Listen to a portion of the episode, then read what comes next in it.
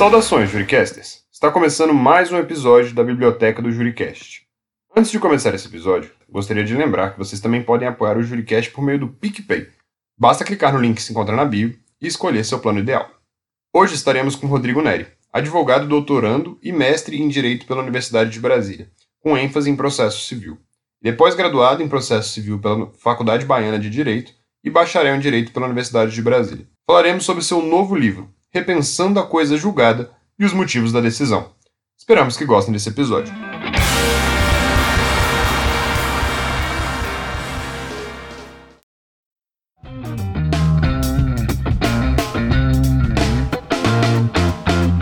Então, Rodrigo, seja muito bem-vindo ao Juricast. É um prazer enorme estar te recebendo por aqui. E conta um pouquinho para os nossos ouvintes quem é o Rodrigo e de onde é que surgiu a paixão dele pelo direito. Bom dia a todos, todos que nos escutam. É, é uma pergunta é, simples, mas complexa, né? Se definir assim. É, bom, Rodrigo Neri, é, eu sou eu sou uma pessoa que é apaixonada pelo direito. Eu no, no transcorrer da graduação, eu me apaixonei pelo direito processual civil, mas é, eu tinha atuado em outras áreas do direito, direito societário, pesquisa, como pesquisador, né? É, é, estudo da teoria geral do direito, mas foi em, razão de um evento da competição de brasileira de processo civil que eu acabei entrando mais a fundo na pesquisa do processo civil e literalmente me apaixonei, vi que era um campo que poderia ainda ser muito pesquisado e vai ser sempre pesquisado, né? Tanto é que até mesmo o tema que eu escolhi para pesquisar nos últimos anos, os temas, né? São temas clássicos que sempre necessitam de uma revisitação.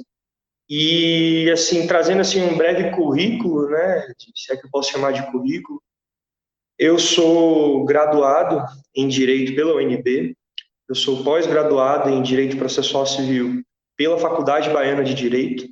Eu passei um tempo advogando em Salvador, na Bahia, por razões profissionais, né, e acabei fazendo a pós-graduação é, em Salvador, na Faculdade Baiana, presencial na época, o que foi incrível. Uma biblioteca que a Baiana tem, que é a biblioteca fornecida pelo professor Fred Dier, que é surreal para quem pesquisa no processo civil, é um local belíssimo, muito, muito, com muita oferta de livros raros e tudo mais.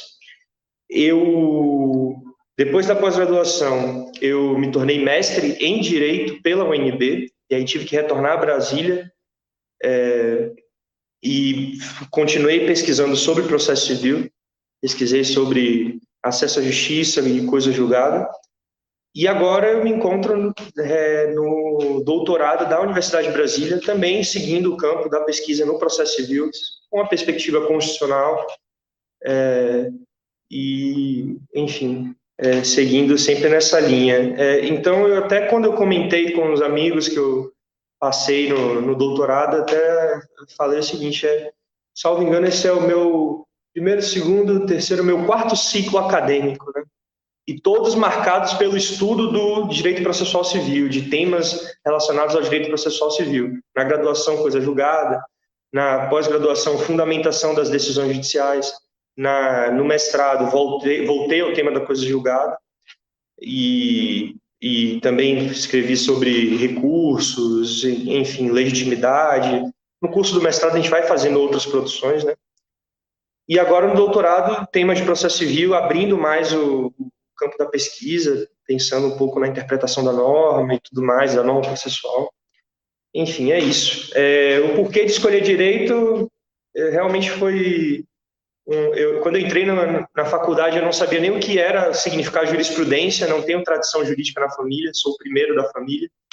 E só que eu entrei tendo aula com grandes professores, como Marcelo Neves no primeiro semestre, Menelik no segundo semestre, e foi uma base muito importante. E aí, a partir daí, fui me apaixonando pelo, pelo curso e eu acho que a gente tem muito. O direito é um campo muito fértil, tem muitas opções profissionais e, e isso que me atraiu no começo, talvez.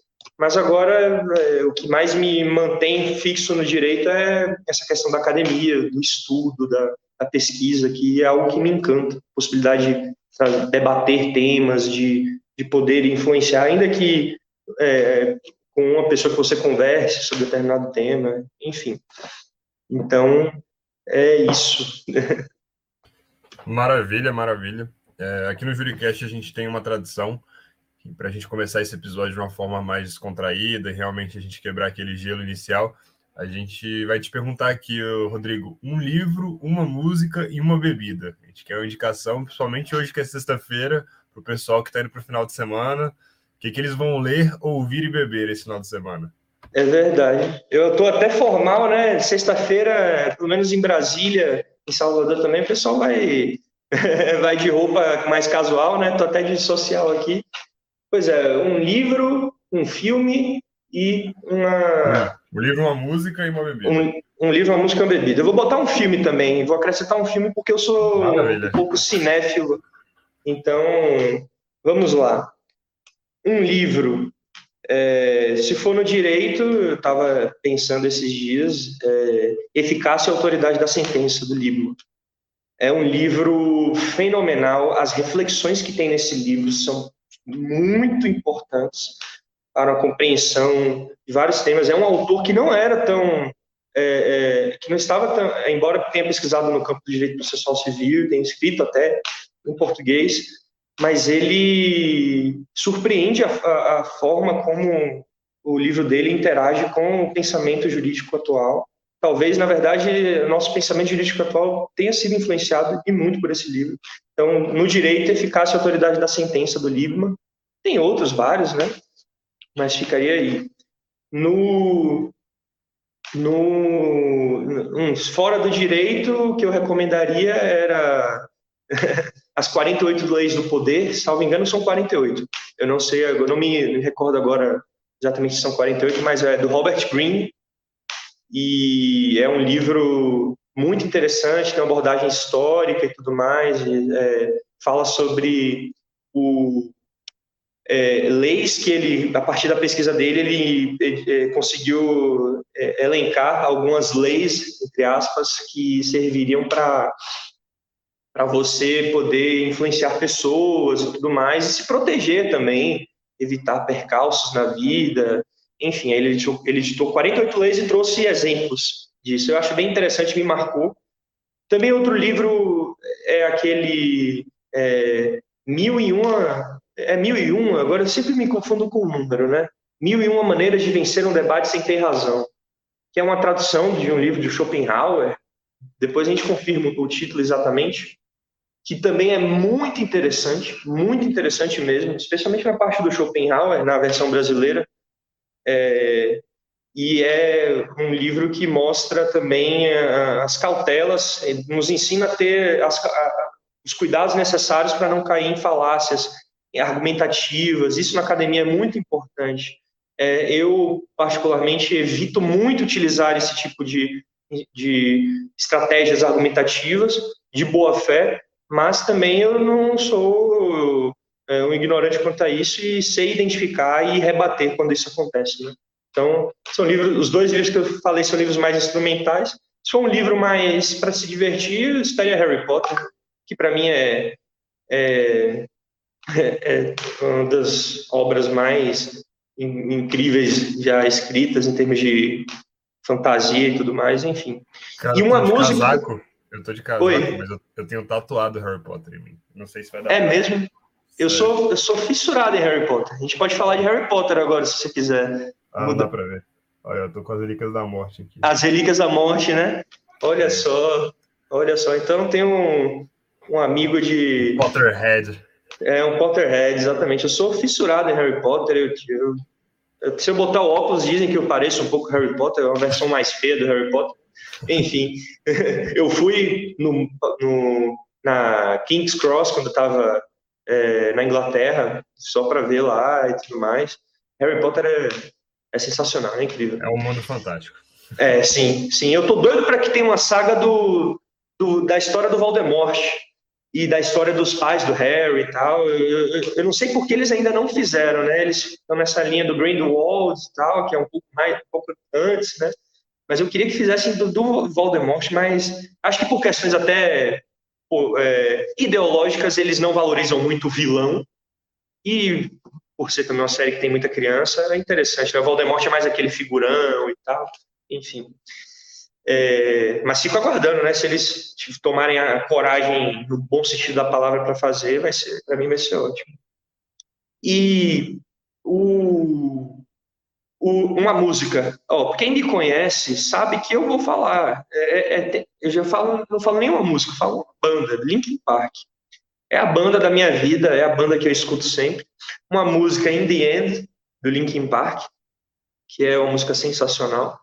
É, Numb também, Crawling, são músicas que o Linkin Park ele ajuda muito, ele me ajudou muito desde criança a, a, a poder descarregar, extravasar, é, cantando, escutando, é, com os gritos do cantor, cantor que ajudou muitas pessoas. Infelizmente teve um final triste para ele, né? Ele acabou não tendo problemas no futuro, mas é, ele, a voz dele, a forma e as músicas que versam sobre temas é, muito sensíveis, é, sempre me tocaram bastante. Então fica essa essa música aí, Linkin Park, sem dúvidas, é, In the End, enfim. Acho que no primeiro artigo que eu divulguei no meu Instagram, eu coloquei ou, ou ou, ou In the End no, na, quando eu fiz o post, eu descobri, ah, tem como botar música, então vou botar um Numb aqui. Então, um, I try so hard, e aí foi tocando, enfim. Mas é isso. Essa é. E a bebida? Esse é o meu a bebida do final ah, a bebida, né? A bebida. Bebida, eu tô um tempo sem beber, né? É, e, mas eu, eu, eu confesso não que. ser alcoólica, pode ser sem álcool. Pode ser, é isso, né? Eu vou trazer uma, uma bebida nova, fazendo um merchan aqui, que é a, a, a, Heineken Zero, que é um negócio impressionante. É muito parecida com a normal. Assim, se botar as duas, e eu já fiz teste com pessoas, se botar as duas uma do lado da outra, você percebe que a, a Heineken, que, que é difícil de distinguir qual que é qual. E a Heineken Zero, é, então é isso. Antes você tinha Brahma Zero, eu, eu, encaro também, mas para mim a Heineken Zero tem sido imbatível e para quem gosta de cerveja e não quer não quer sentir os efeitos do álcool e tudo mais, porque tem gente que bebe por álcool, né? No meu caso, eu gosto de cerveja e às vezes não quero entrar nessa sentir a, a influência do álcool. A Heineken Zero ajuda pra caramba. Quem quer também sair para um barzinho, tomar uma cervejinha e poder dirigir depois, Heineken Zeros, o efeito placebo é, é incrível, né? E aí fica a recomendação. E também a, a, famosa Coca Zero, que eles fizeram, reformularam, né? E botaram um, botaram um novo sabor que está melhor ainda, na minha opinião, está muito gostoso. E aí, então essas são minhas duas bebidas principais, assim. Maravilha, agora que a gente já tem aí filme, música, livro e bebida para o final de semana, vamos começar a falar sobre o seu livro, né? A gente vai hoje, nosso objeto de discussão é o livro do Rodrigo que está em fase de pré-venda, chamado Repensando a Coisa Julgada e os Motivos da Decisão. E antes da gente adentrar no conteúdo do livro, eu gosto muito dessa parte assim, histórica, conceitual, de contexto. E, Rodrigo, onde é que surgiu a ideia de falar sobre a coisa julgada e motivos da decisão? Onde é que surgiu a ideia de escrever essa obra? Certo.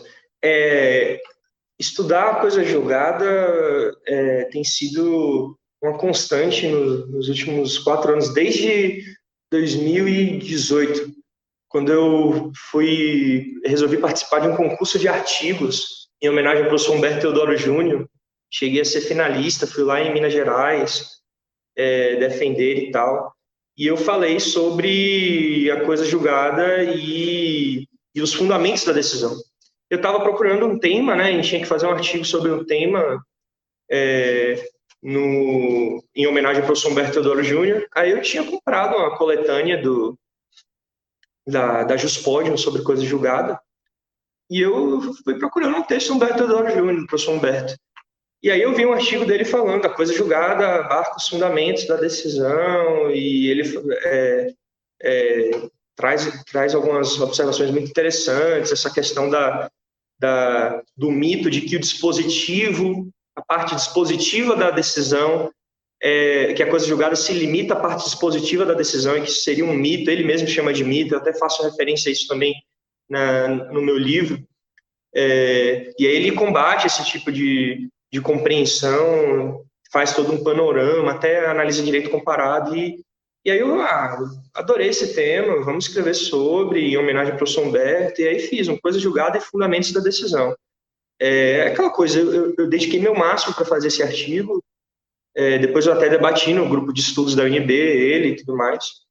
E aí foi se seguindo, chegando na monografia, com o professor André Macedo como orientador, eu, eu preciso de um tema de monografia. O que, que eu vou fazer? Eu fui consultar o, um livro de pareceres do Dinamarca, livro de pareceres que, que tinha um, um parecer muito interessante sobre coisa julgada, só que dessa vez era sobre o que a gente pode chamar de conflito entre coisas julgadas.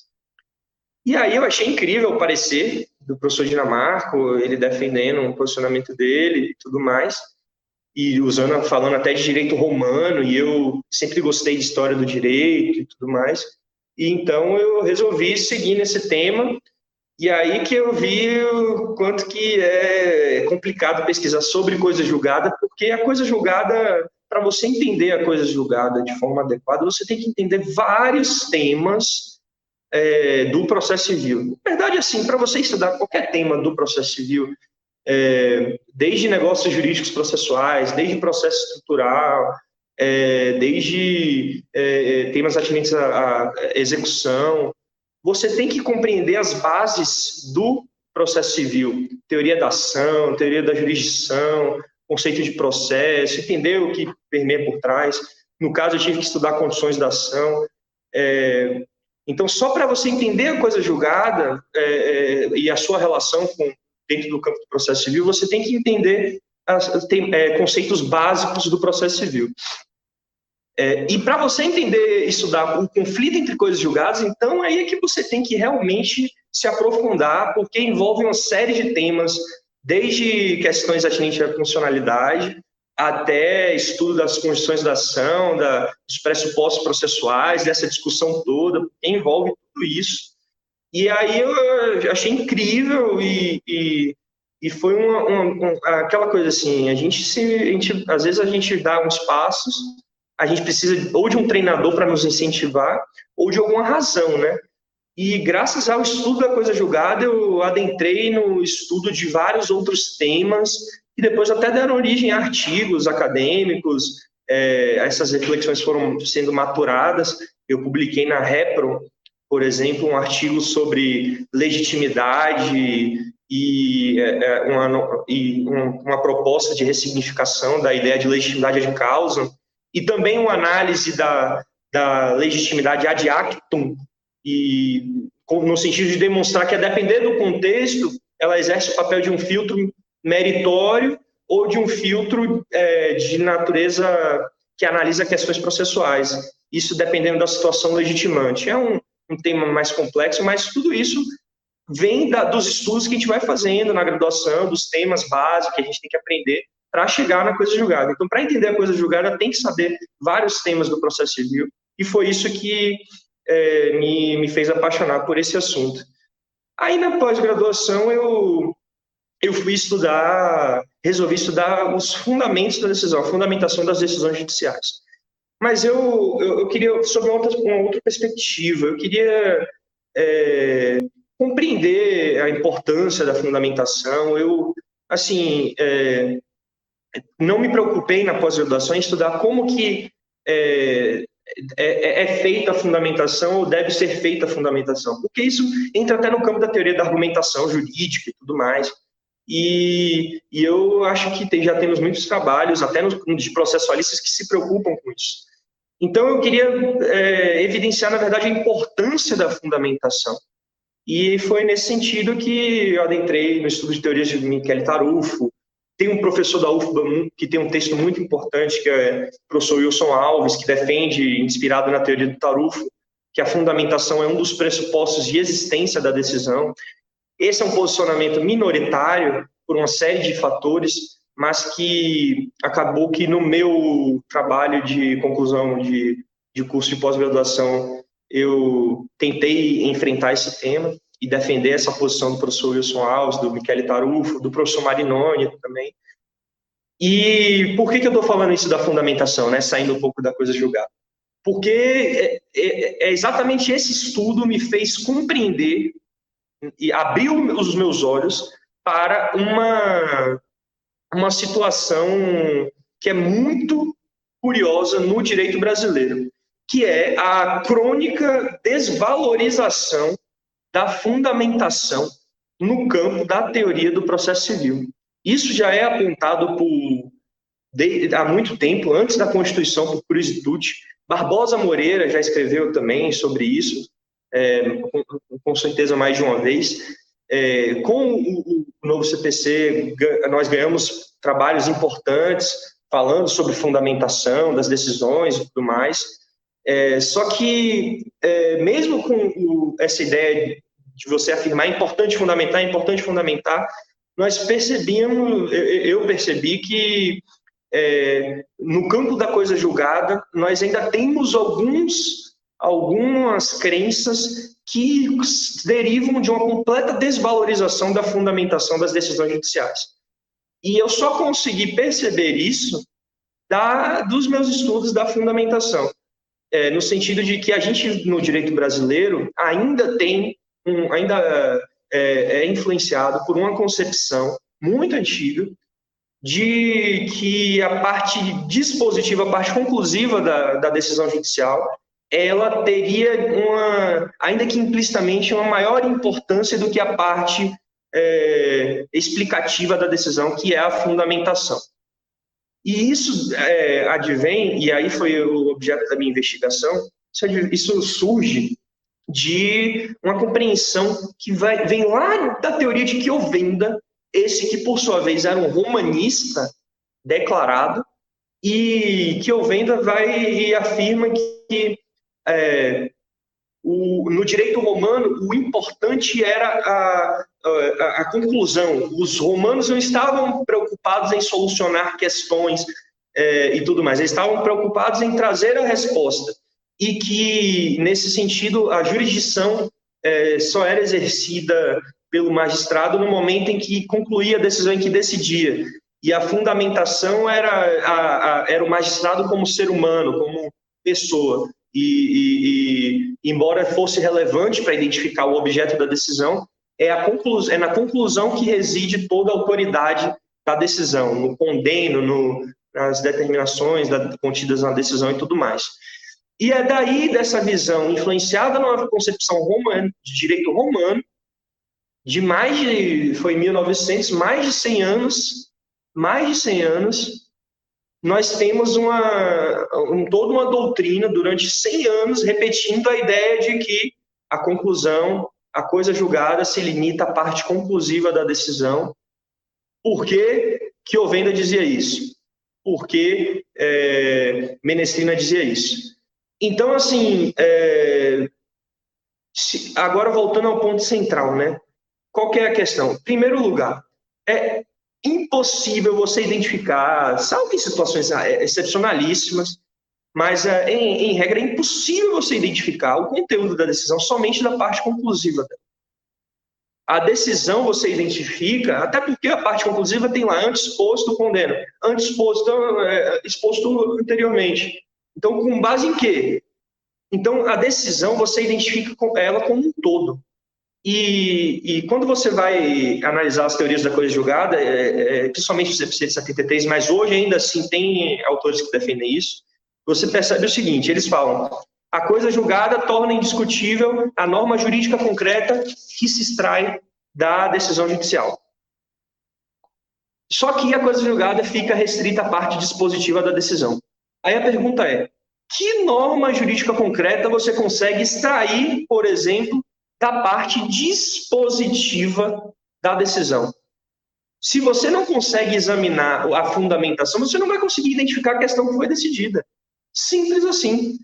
É, então, é, é, é fica, há essa contradição marcante, porque, por um lado, você tem que analisar a fundamentação da decisão, só que, por outro, você tem uma, uma, uma afirmação de que a coisa julgada se limita à parte dispositiva, porque é, os doutrinadores anteriores falavam isso, e, em síntese, é, eu quis evidenciar no livro, esse é um dos pontos, que essa crença de que a coisa julgada se restringe à parte dispositiva da decisão é uma crença que é influenciada por um autor de mais de 100 anos, que teve toda a sua importância no processo civil, mas que é um autor de mais de 100 anos e que, se você for analisar as influências desse autor, e eu analiso, são influências do direito romano. Então, será que a gente não pode, não, não precisa reformular essa ideia? A gente não precisa repensar esse tipo de situação? E aí eu me deparo então com um, um problema que é que é o seguinte: nós temos no nosso código uma disposição, salvo engano, no 504.1 do CPC, de que os motivos, veja só a redação, os motivos, ainda que importantes para o alcance ou determinação da parte dispositiva da decisão, não fazem coisa julgada. Ora, se você for analisar o histórico do conceito de motivos, motivos eram considerados como fundamentos da decisão no CPC de 73. É, Barbosa Moreira fala isso e tudo mais. É, no CPC de 2015, nós temos um, que fazer uma diferenciação, porque quando você tem a, a possibilidade de coisa julgada tornar indiscutível questões prejudiciais, que se encontram, portanto, na fundamentação. Então, motivos, se os motivos não fazem coisa julgada, também de acordo com o próprio CPC, a, as questões, é, a fundamentação, você tem que fazer uma distinção, então, desse, do que seria motivos e do que seria fundamentação, já que uma coisa é, são os motivos, outra coisa é a fundamentação, que contém as questões prejudiciais. Então, a gente poderia entender que a fundamentação seria um gênero, assim, de forma didática, os motivos estariam inseridos, assim como as questões prejudiciais estariam inseridas. Inclusive, motivos podendo ser questões prejudiciais. É, e aí, qual, qual que é o ponto? Eu, é, que, fica evidente que essa previsão no CPC do 504.1 é um resquício dessa ideia de que a fundamentação não faz coisa julgada, que faz coisa julgada é a parte dispositiva. E o nosso código simplesmente reproduziu isso. E aí o grande desafio era entender o que seriam esses motivos que não fazem coisa julgada, já que questões prejudiciais que estão na fundamentação fazem. Então, motivos não seriam questões prejudiciais. E aí eu procurei na doutrina e tudo mais entender isso. E a conclusão que eu cheguei é que o, a, os motivos seriam, e aí eu usei a doutrina do professor Luiz Guilherme Marinoni, que para mim foi um dos poucos que conceituou motivos, os motivos seriam uma, aquelas questões que o juiz, é, enquanto decide, ele considera, porém sem decidir. Questões que não foram controvertidas no, no transcorrer do processo. Por exemplo, uma, uma, uma ação de, de, indenização com base numa relação contratual, na qual a, na ação não é discutida a validade da relação contratual. As partes supõem já pressupõe, perdão, que a, o contrato é válido. Eu te processo pedindo indenização com base no contrato que nós fizemos, você se defende somente questionando, dizendo que não é devida a indenização, mas você não impugna o, o, a validade do contrato. Então, essa validade do contrato, ela, embora seja uma questão prejudicial é, é, propriamente dita, mas ela não será questão prejudicial para ser abarcada pela coisa julgada, pela indiscutibilidade da coisa julgada. Ela será um motivo, porque sobre ela não houve decisão. O juiz, ao decidir sobre a indenização, apenas a considerará, ele vai ter que considerar, pressupondo que o contrato é válido, não havendo controvérsia, a indenização é devida ou não. Então, isso que seriam motivos, além também de critérios decisórios e tudo mais, que seriam motivos também. Segundo o professor Luiz Guilherme Marinoni, eu concordo. Só que aqui vem o um ponto. E o professor Luiz Guilherme Marinoni fala: motivos não fazem coisa julgada. E aí, é, é isso que eu, eu achei estranho, porque, como assim? Mas você não está defendendo, Rodrigo, que a fundamentação e a, e a, conclusão são, têm o mesmo nível de relevância e tudo mais? Como é que os motivos não fazem coisa julgada? E aí entramos no, no campo da relação entre coisa julgada e a motivação. É, primeiro que só o fato de defender esse posicionamento do professor Marinoni já é um, um motivo para propiciar uma reflexão sobre a motivação. Porque o professor Marinoni inovou, a meu ver, é, e trouxe uma conceituação razoável sobre o que seriam motivos. Então, já, só isso aí já justificaria o título repensando a coisa julgada e os motivos da decisão, né? Os motivos, no caso. Só que tem mais. É, na, na, na, posição que eu defendo no, no livro, eu defendo que, considerando que a eficácia preclusiva da coisa julgada, que, nas palavras de Talamini, é um elemento que faz a coisa julgada cumprir sua, sua finalidade, que sem a eficácia preclusiva da coisa julgada, a coisa julgada não se sustentaria. Isso é o que Talamini fala, eu vou entrar nisso mais à frente. É, graças à eficácia preclusiva da coisa julgada, também os motivos se tornam indiscutíveis pela coisa julgada, isso no que diz respeito à manutenção da questão principal expressamente decidida. Por que, que eu falo isso? Porque, é, na verdade, não só os motivos, João, mas toda decisão, toda decisão, toda, em tudo, qualquer questão da decisão, se torna indiscutível no que diz respeito à manutenção da questão principal expressamente decidida. Exemplo, no, nosso, no exemplo que eu dei do contrato. Se para a gente, eh, o juiz te condenou a me pagar uma indenização com base no contrato que fizemos. Essa indenização, sobre essa indenização, a questão é, decidida relacionada a essa indenização, ela se tornou indiscutível pela coisa julgada. Você, João, posteriormente, não poderá, em outra ação, alegar a invalidade do contrato para infirmar a sua condenação a me pagar a indenização. Por mais que em outra ação a, a, a, seja declarada a invalidade do contrato, a sua condenação e o pagamento que você me fez com base nessa condenação, ela não será, não perderá a eficácia em razão justamente da coisa julgada. Porque é, é, é faz é, é, da lógica do sistema, para manter a autoridade da coisa julgada, você tem que manter toda decisão indiscutível no âmbito da questão decidida, sob pena de, em outras situações, a pessoa, o sujeito, para tentar infirmar a, a decisão que se tornou indiscutível pela coisa julgada, é, atacar alguns dos motivos ou alguma questão prejudicial, porque veja só, o que faz a questão prejudicial se tornar indiscutível pela coisa julgada é a própria decisão jurisdicional sobre ela. Só que às vezes tem uma questão que sequer foi alegada no processo e que poderia ter sido alegada. Então, essa questão também será já, desde já, ela será repelida, e por ser, ter sido repelida, ela, é, é, é, essa, essa impossibilidade de se alegar qualquer outra questão, isso aí vai acarretar a indiscutibilidade de toda decisão no âmbito da é, questão principal expressamente decidida.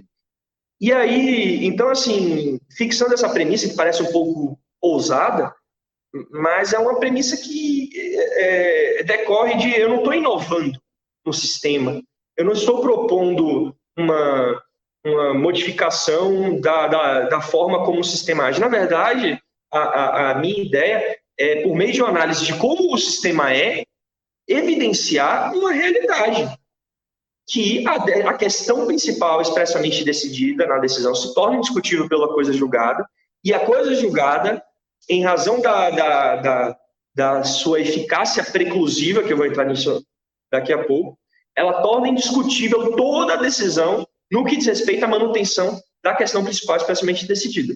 Então, não só a parte dispositiva, a conclusão da decisão se torna indiscutível, é abarcado pela coisa julgada, como a doutrina praticamente majoritária afirma. Até mesmo no novo CPC, que não é mais novo assim, nós observamos autores que falam o seguinte: olha, a, nós, a parte dispositiva se torna indiscutível pela coisa julgada, abarcada pela coisa julgada, as questões prejudiciais são abarcadas pela coisa julgada, de certa forma, mas ainda assim é, o, a coisa julgada se restringe à parte dispositiva e até mesmo nas questões prejudiciais você tem que olhar a questão prejudicial, aí você tem que olhar lá a conclusão da questão prejudicial e é essa conclusão que vai se tornar indiscutível. Então, até, até no, no cenário do, do, CPC atual, nós observamos é, que tem um resquício desse tipo de, de, de pensamento.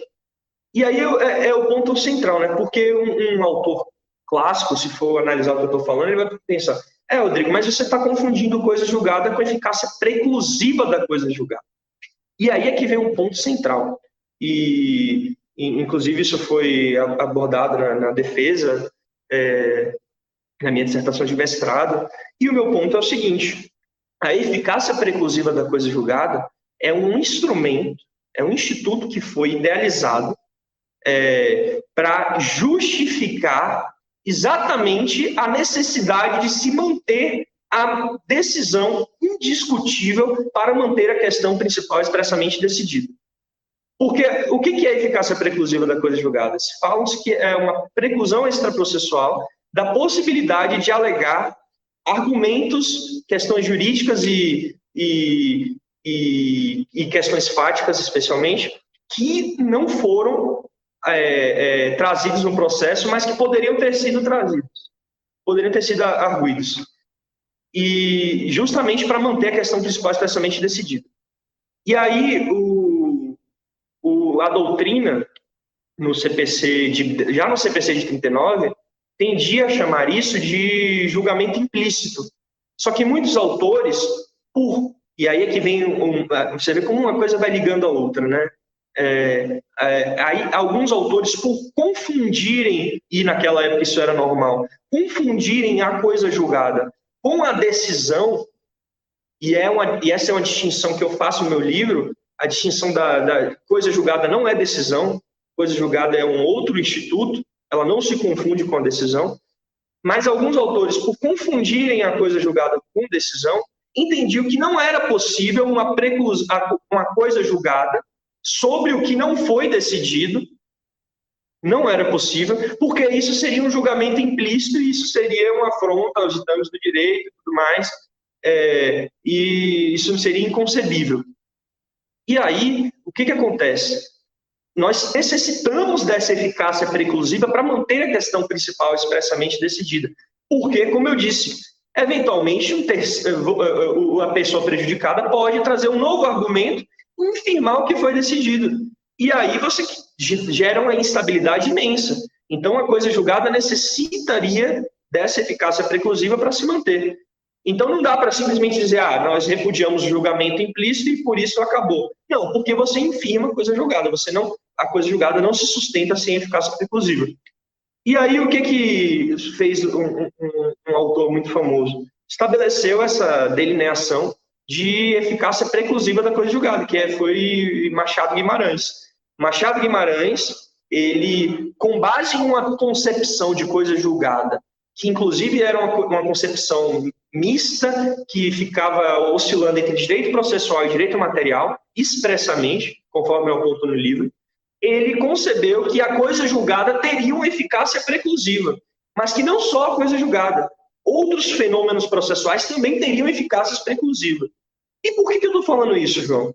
Só para é, contextualizar o, o, a origem da eficácia preclusiva da coisa julgada, que ela vem de um cenário completamente distinto do cenário atual do direito processual. E nós repetimos a ideia de eficácia preclusiva da coisa julgada, sem pensar que ela foi elaborada num contexto conceitual completamente distinto. E, e aí aqui vem o ponto. A partir do que, como eu falei, vai ligando uma coisa a outra. A partir do momento em que a gente distingue a coisa julgada da decisão e concebe que a coisa julgada não é a decisão, a coisa julgada é uma. É, é aí depende da, da, do conceito, né? mas eu entendo que, adotando a teoria do professor Antônio Passo Cabral, eu entendo que a coisa julgada é um fenômeno de natureza preclusiva, você consegue, fica livre para. É, e também a coisa julgada é um fenômeno de natureza preclusiva desassociada do, da, do objeto da decisão. Então, é, é, não necessariamente precisa ser a coisa julgada estar relacionada ao que foi julgado. A coisa julgada, uma coisa é a coisa julgada, outra coisa é o, o julgamento, o objeto que foi a questão que foi objeto de decisão. Embora o nome coisa julgada nos remeta àquilo que foi julgado, em razão de uma concepção do direito romano, nós temos hoje em dia uma grave, uma notável distinção a desassociar a coisa julgada daquilo que foi efetivamente julgado. Não, a coisa julgada não é o resultado da decisão. A coisa julgada é uma estabilidade, é um fenômeno de natureza preclusiva que gera extinção de posições jurídicas, mas é um fenômeno processual. Nada tem a ver com aquilo que foi julgado. Então, a partir do momento que você concebe a coisa julgada como um fenômeno de natureza preclusiva, distinto, ou um fenômeno processual distinto do que foi objeto da decisão, do que foi objeto de julgamento, você tem amplo repertório para conseguir conceber a possibilidade de coisa julgada sobre aquilo que não foi que não foi argumentado, desde que essa coisa julgada se se destine a manter indiscutível a questão principal expressamente decidida. Eu não estou dizendo aqui que o, a indiscutibilidade da questão que não foi arguida no processo vai ter o mesmo efeito que a indiscutibilidade decorrente da decisão sobre questão prejudicial. São fenômenos distintos, mas ambos são fenômenos que devem ser considerados como fenômenos da coisa julgada. A coisa julgada ela torna indiscutível a questão principal expressamente decidida e, e também a decisão para manter essa indiscutibilidade da questão principal expressamente decidida e ela também é, é, é pode tornar indiscutível as questões prejudiciais é, com efeitos para fora do processo. Então, João, é, voltamos ao início do trabalho, né? Que é assim, afinal, o que é a coisa julgada, né? A partir do momento em que você define, conhece as origens do conceito e adota uma postura conceitual é, que, a meu ver, é uma postura conceitual avançada, e aí o mérito todo é do professor Antônio do Passo Cabral, e realmente eu me inspirei muito na, no trabalho dele, num artigo, eu, eu, li, eu li todo o livro dele, mas também li um artigo que foi feito com base no livro dele, que está na coletânea da Juspodium, que é um artigo fenomenal, no qual ele fala o seguinte, a coisa julgada, ela se... A coisa julgada, ela deve se... É, é, nós devemos considerar a coisa julgada como uma espécie do gênero estabilidades processuais, e a coisa julgada é um fenômeno de natureza preclusiva, ele até coloca na nota de rodapé uma preclusão específica. É, e é, o denominador comum das estabilidades processuais é a preclusão. E eu desenvolvo isso no livro, eu não consultei o professor Cabral, achei melhor não consultar, para não ficar, é, de certa forma, influenciado. Eu queria trazer algo meu, é, e, e, depois vou até submeter ao crivo dele para é, podermos dialogar. Mas a, a, a ideia foi justamente essa. Eu fiz o caminho reverso, mas para evidenciar como que tudo está ligado, né? E chegamos ao é momento inicial, afinal, o que é a coisa julgada, né? No livro eu defendo que a coisa julgada é um fenômeno de natureza preclusiva que acarreta a extinção de posições jurídicas. Ela impossibilita que, ter, é, que os sujeitos por, por ela abarcados e o, o eventual juízo jurisdicional futuro possam questionar a, a questão que foi decidida, a questão principal expressamente decidida ou a questão prejudicial. E para que essas questões se tornem discutíveis, toda decisão se torna discutível no âmbito da questão principal expressamente decidida. E aí, voltando ao ponto da, da que, que é bem sensível, é importante ressaltar. Quando eu falo que toda decisão se torna indiscutível, no nosso exemplo do contrato, que eu você eu te processei por indenização com base na relação contratual e você foi condenado. É, você não poderá usar a invalidade da nossa relação contratual para questionar essa sua condenação, essa indenização. Por outro lado, isso em razão do efeito da coisa julgada, que torna indiscutível a questão principal especialmente decidida e também a decisão para manter essa questão. Só que você pode utilizar, tendo em vista que não houve uma decisão sobre essa questão prejudicial, ela foi apenas um motivo, você pode utilizar, com base no 504.1 do CPC, é, que fala que os motivos não são abarcados pela coisa julgada, você pode utilizar essa invalidade do contrato para obter uma indenização é, com base nela que não tenha relação com a indenização que você foi condenado. Gera uma contradição no sistema? Sim. Mas a gente tem que primeiro pensar que o sistema não é perfeito. E, e se fosse. É, é, é a minha preocupação foi a de descrever uma realidade e desmistificar, é, é, ou desmitificar, digamos assim, a, a situação que, que estava acontecendo, esse mito de, da coisa julgada restrita à parte dispositiva da decisão. É, você vai ter uma situação de conflito aí, de, lógico, sim, mas o sistema não é perfeito e podemos refletir como aprimorar isso. Tem teorias que falam que tentam aprimorar isso, mas é, o sistema também ele não é perfeito também, ou talvez ele tenha sido feito para funcionar dessa forma em razão de uma série de circunstâncias, como por exemplo o risco de você tornar indiscutível um motivo é, sem em outros processos e não só para manter a questão principal expressamente decidida, sem o devido contraditório e tudo mais. E, enfim, a tese de doutorado do professor Cabral, ele dialoga também, ele aborda também a questão das questões prejudiciais e com base no contraditório, é uma tese belíssima, que ainda tem muito que ser explorada no processo civil brasileiro. Mas, enfim, é isso. Então, a, a coisa julgada é um fenômeno de natureza preclusiva, é, ela, é, ela acarreta uma, uma estabilidade processual, ou com ela, ou é uma instabilidade processual, você pode considerar coisa julgada sobre esses dois é, sentidos, e ela acarreta a extinção de posições jurídicas processuais das partes e do futuro juízo jurisdicional é, que vai decidir. E aí nós temos também outra coisa que eu abordo no livro, para finalizar, é finalizar entre aspas, né? É, acabei falando demais, mas é a questão da, dessa distinção entre efeitos positivos e negativos da coisa julgada, né?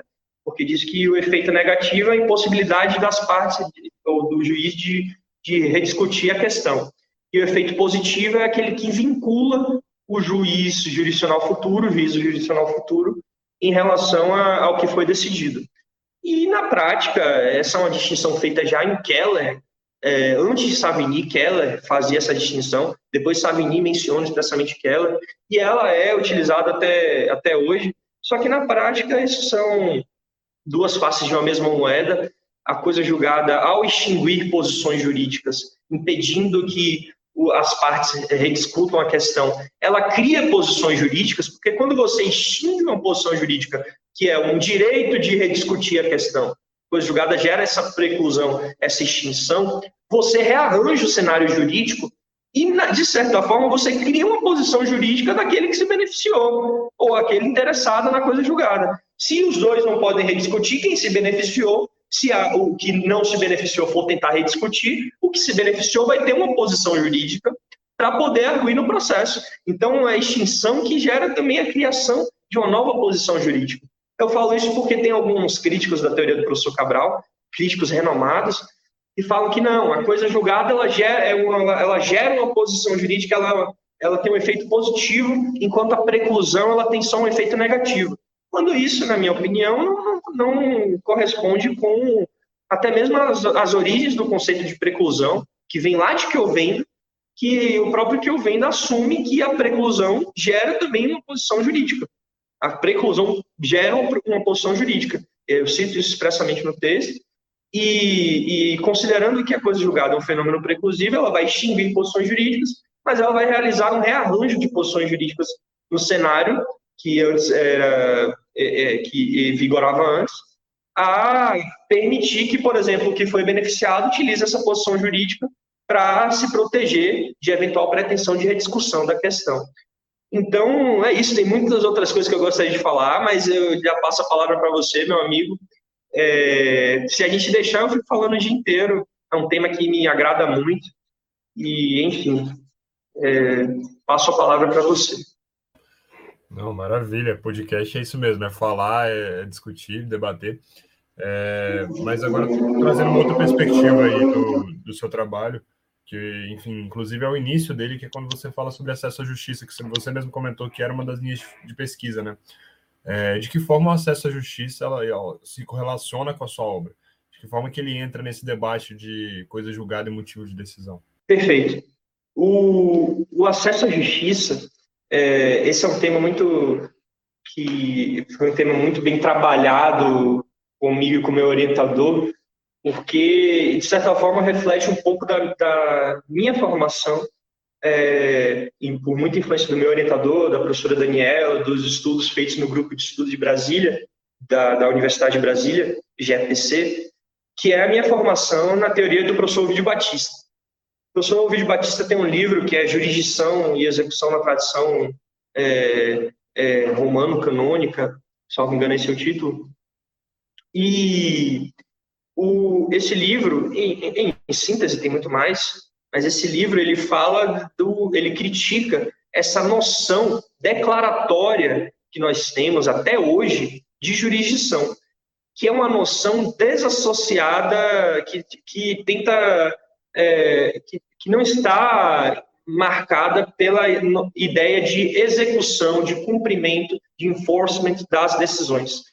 É, para alguns autores clássicos, a, a, a, ainda que implicitamente, a jurisdição se limita apenas ao dizer o direito e não ao fazer valer o direito. Por isso que nós temos até hoje essa ideia de sentença condenatória. Porque o que é uma sentença condenatória?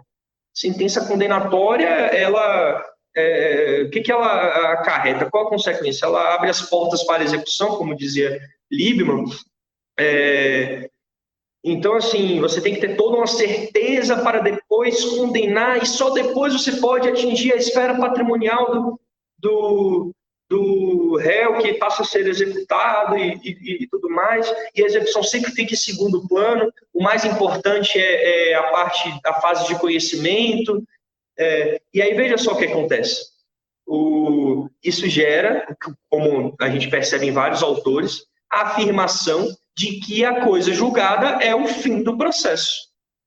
A coisa julgada seria, para esses autores que têm uma visão marcada por um, uma noção é, é, eminentemente declaratória de jurisdição, uma noção que não considera a importância da execução, esses autores vão afirmar que a coisa julgada, especialmente na concepção deles, de que a coisa julgada é produzida por, aquela, por uma decisão de mérito, por vindições ao Oriente e tudo mais, a coisa julgada é o fim do processo. O processo se destina a realizar a coisa julgada. E aí, é, a proposta que eu faço no trabalho é de se ressignificar a, essa, essa noção de, essa compreensão sobre a coisa julgada. De, no sentido de que a coisa julgada ela não é, em regra, o fim do processo. A coisa julgada, ela não é, o processo não existe para produzir coisa julgada. Inclusive, a jurisdição não tem como um elemento essencial a coisa julgada. É, é possível existir jurisdição sem existir coisa julgada. Mas é, isso já é um relato feito pela doutrina. Mas é, é necessário que, de uma vez por todas, a gente entenda que a coisa julgada, ainda mais no cenário de decisão parcial de mérito, tudo mais, é, mas que a coisa julgada, ela não deve ser considerada como um fim do processo, como o objetivo final do processo porque depois da sentença condenatória há muito processo ainda. Há muita coisa para acontecer. Quem atua no STJ vai se deparar com diversos casos de execuções, processos que chegam ao STJ muito depois da sentença já ter produzido coisa julgada. E o professor Heitor Sica, essa também foi uma grande influência para essa concepção, tem um trabalho belíssimo, salvo engano, de livro do docência, no qual ele aponta que existem módulos cognitivos no qual se discute questões meritórias no, processo de execução. Então, se dizer que, que não tem que o objetivo final do processo é a coisa julgada, acaba se tornando, no, no atual cenário de desenvolvimento conceitual, um equívoco. Então, é, a coisa julgada não deve ser considerada como o fim do processo, não deve ser considerada como uma certificação é, é, da, da saída do jurisdicionado do processo. O, jurisdicionado, quando entra com ação judicial, ele quer obter o bem da vida, ele quer obter a tutela do direito, a tutela efetiva do direito, adequada, tempestiva. Ele não quer obter a coisa julgada, entende? Ele é, é, não quer, ainda mais considerando a coisa julgada como um fenômeno processual completamente dissociado da decisão. Uma, a, a decisão é, é apenas um papel. O importante mesmo é a tutela efetiva dos direitos. É a tutela jurisdicional que serve para tutelar os direitos. A técnica, o juiz, por meio da técnica jurisdicional, vai realizar a tutela do direito material. É, ou proteger o direito material que está sendo ameaçado pela demanda judicial, o que também é uma outra face né, da, da atuação jurisdicional. Então, a coisa julgada ela não é uma certificação saída do Poder Judiciário. A coisa julgada, e essa é a proposta que eu faço, é, deve ser entendida como uma certificação da entrada no Poder Judiciário. Porque se você não tem uma tutela do direito efetiva, você não tem nada ainda. Você tem uma, uma sentença transitada em julgado contra um, um litigante insolvente, você não conseguiu tutela do seu direito. Seu direito só foi tutelado no papel. Mas na prática, você não vai conseguir. Vai ter um procedimento, um processo que vai se seguir, mas ainda assim você talvez não consiga tutelar seu direito. Então nós devemos entender a coisa julgada como sob essa perspectiva, como uma certificação da entrada. Isso de fato é, você entrou no Poder Judiciário, você já tem uma sentença, você tem uma sentença transitada em julgado, mas não é o fim. E é possível, é necessário ter essa compreensão, que os magistrados tenham essa compreensão, e os advogados também, justamente para valorizarem uma fase importantíssima do processo, que é a fase executiva. E é, e esse, é isso que eu tentei alertar no, no livro. E eu também faço uma observação com relação a, a, a essa ideia de, de, associação da coisa julgada e a segurança jurídica. O que, que é segurança jurídica hoje em dia? Me inspiro muito no, no, no meu orientador, que, que, faz esse questionamento, e de fato a gente tem que refletir. O que, que é segurança jurídica? Coisa julgada serve para propiciar a segurança jurídica. Mas hoje em dia não sabemos o que é segurança jurídica. Para você ter noção, é, o próprio fato de, é, de, se, de existir a, a ação rescisória é, no, no, sistema brasileiro já é um fato que faz haver uma insegurança jurídica enorme. Fa, é, é, é uma questão, ah, mas as hipóteses são específicas. Nós sabemos que, tem, que violação manifesta da norma jurídica é uma hipótese que dá uma, uma, uma margem muito grande. Então, assim, não estou questionando a existência de ação rescisória, é um instrumento importantíssimo, mas a gente tem que observar que a, a segurança jurídica, é, é, embora isso possa inspirar coisa julgada, ela não deve ser o, o, o elemento fundamental para justificar a interpretação sobre a coisa julgada. Na, na, e é por isso que, na minha compreensão, a, a, a, a, melhor maneira de se interpretar a coisa julgada é por meio do princípio do acesso à justiça. A coisa julgada deve ser interpretada sob a ótica do acesso à justiça. E isso justifica exatamente a previsão de ação rescisória. Que quando houve um, um, um erro crasso, uma situação em que se permite ação rescisória, dentro das hipóteses, e a ação rescisória tem previsão, de, é, é, existe desde o direito romano, não ação rescisória, mas é, é um instituto que tem inspiração notadamente no direito romano, é, se eh, você interpretar que, com base no princípio do acesso à justiça, você consegue justificar o cabimento de ação rescisória.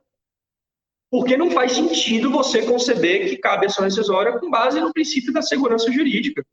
Porque se houve uma instabilidade, a coisa julgada se fundamenta na segurança jurídica, você vai quebrar essa segurança jurídica para dar origem a mais uma outra segurança jurídica, não faz sentido, é uma contradição.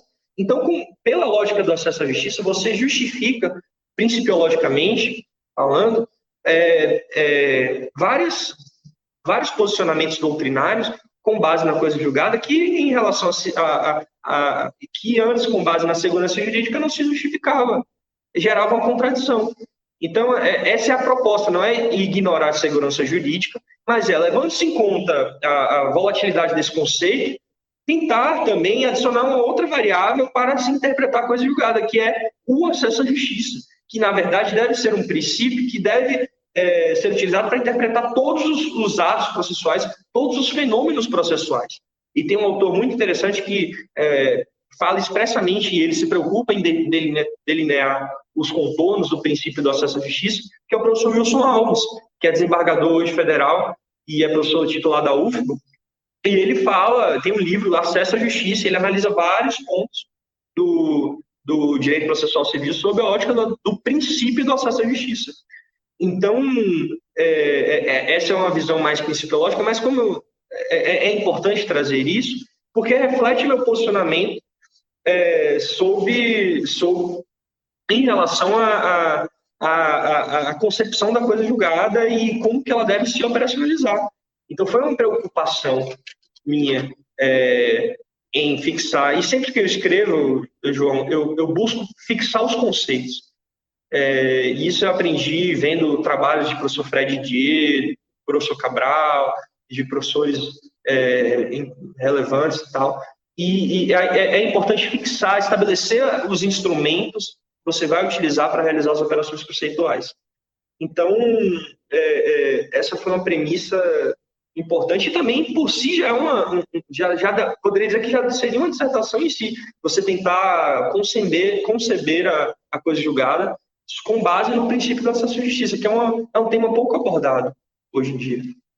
Maravilha. A gente sabe que seu livro está já em fase de pré-venda. É, conta um pouquinho aí é, como as pessoas que ouviram esse episódio conseguem adquiri-lo é, se vai ter lançamento se não vai enfim conta um pouquinho para o pessoal é, quem se interessou é, sobre seu, acerca da sua obra, como é que elas fazem para adquiri-la? Perfeito. Então, o meu livro está em, em, fase de pré-venda na editora Totti, é uma editora que tem publicado vários livros interessantíssimos. Né? É, Lembrando que vai estar tá aqui na bio do episódio. Quando chegar nas plataformas de áudio, ela já, já vai estar tá aqui a, a, a, o link. Então, excelente, excelente. Então, se cliquem na, na bio e ela está. Arrasta para cima, né? Ah, é, arrasta para cima, tem que fazer a merchan. É, a, o livro é bem interessante, a capa ficou belíssima, ela tá vermelha, minha cor favorita. E, e assim, tem um prefácio, uma apresentação muito generosas do, do professor Cerezo, que foi meu orientador, e da professora Daniela, que é minha orientadora de vida é, acadêmica, e assim como o professor Cerezo. E ele pode ser adquirido na editora Totti, é, é, basta ir lá no site, pesquisar pelo meu nome, Rodrigo Neri, Neri com Y, e, ou então pelo nome do livro, Repensando a Coisa Julgada e os Motivos da Decisão. E é, vai ter lançamento, sim, é, estou planejando ainda quando que será, porque ainda está na fase de pré-venda, a gente fica nessa ansiedade, né? É, mas eu já recomendo que quem adquirir o livro é só levar no dia do lançamento para que eu possa é, assinar e poder comemorar e tal com é, essa, essa exposição das minhas ideias. E fica a recomendação, quem quiser compreender questões, porque eu não, não me limito só a, a falar sobre coisas julgadas no trabalho. Como eu falei, eu fixo repertórios, então eu faço abordagem sobre relação entre direito material e processo, porque como eu vou definir a coisa julgada como conceito de direito processual, eu tenho que definir o que, que é como, como é que se, faz, se dá essa distinção entre direito material e direito processual, o que, que é uma questão, o que, que é questão prejudicial, o que, que é objeto litigioso do processo. Então, tem, é, é, é um livro que, que, tem muito a oferecer para estudantes de graduação, é, e é uma recomendação que eu faço. Eu, eu li uma, uma, uma, tese de doutorado do professor Marcelo Pacheco Machado, que, quando eu estava na competição de processo, né? e que abriu várias, é, vários, abriu vários, derrubou vários caminhos, vários caminhos, derrubou várias barreiras é, que eu tinha, abriu meus horizontes e tudo mais, ampliou meus horizontes.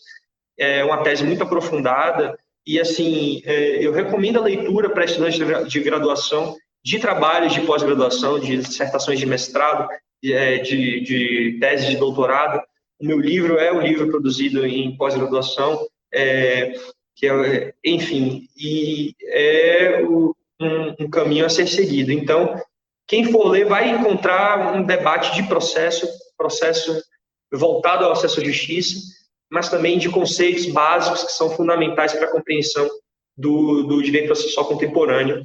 E eu procurei trazer uma abordagem atualizada e tudo mais. Então, é isso. Vão lá no site da editora, depois me contatem no Instagram, é, meu Instagram é Rodrigo Neri16, é, é só me adicionar e me falar o que, que acharam do livro. Ele deve chegar em julho, na, vocês compram agora e chega em julho. E é isso, vai ser uma grande honra saber a opinião do, dos leitores, principalmente aqueles de, de graduação, que são os que trazem as melhores ideias, que ainda não estão maculados pelo, pelos vícios acadêmicos e e podem, é, com certeza, trazer ideias muito interessantes. Maravilha, Rodrigo. É, antes de fechar esse eu queria te agradecer. Foi, enfim, uma exposição bem densa, muito conteúdo, mas acho que o conteúdo de forma bem democrática, você realmente expôs aí bastante coisa que eu mesmo não conhecia, e eu adoro processo civil, sou eu não me digo processualista porque eu acho que já é uma, uma, uma afronta àqueles que estão há anos aí estudando sobre não, que nada. Eu sou, eu sou, eu sou um ambicioso, sou, eu sou realmente um apaixonado por essa, por essa área do direito. Tive a oportunidade de trazer o professor Marinoni aqui no, no JuriCast, então, é, como processualista, eu estou muito feliz com esse episódio também. E te agradecer. Você comentou, ah, não, se as pessoas que leram quiserem, enfim, debater comigo, deixa aí suas, suas formas de contato, com, por onde que o pessoal é, deve te contatar, te procura para poder conversar sobre coisas julgadas, sobre motivos da decisão e sobre sua obra de forma geral. E aproveitando também para você deixar seu, suas alegações finais, que é o que a gente chama aqui no Juricast. É, deixar aquele, aquela última mensagem para os estudantes, para quem ouve, para quem chegou até aqui depois de uma hora de episódio. Esse é o momento aí de você deixar sua mensagem. Perfeito. É, bom, é, a mensagem para os estudantes, principalmente de graduação, que eu deixo é a seguinte: é, sejam, seja o que for que vocês optem por fazer, se dediquem ao máximo, procurem é, despertar o interesse na, na, no que vocês forem fazer. É, eu falei para os estudantes da, da competição de processo atual, né, que os grandes nomes do processo civil brasileiro hoje, se você for analisar, eles têm um denominador em comum. Eles são aficionados, eles são fissurados no que eles fazem. Você vai conversar com o professor Marinoni, você olha nas entrevistas dele, ele vai falar de processo. O professor Fred Dier também vai falar de processo. O professor Cabral e o professor Cerezo.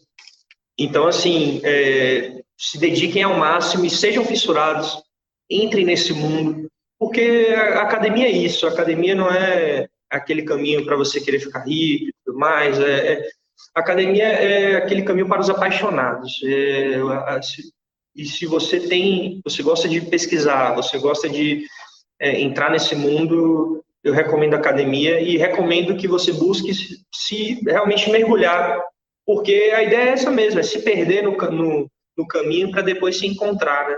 Então, fica essa minha dica e sempre estudem o máximo que puderem, é, busquem sempre estar se aprimorando. Seja na prática, eu conheço grandes processualistas que não, não têm mestrado ou doutorado na área, mas que sabem muito processo civil, são grandes práticos e, e é isso, por opção não escolheram ir para academia, então, assim, se você não quiser ir para academia, mas gostar de processo civil, não se limite, e por fim, é, como alegação final mesmo, não, não, não, se, não se limite a, a em relação a, a não seja limitado pelos outros.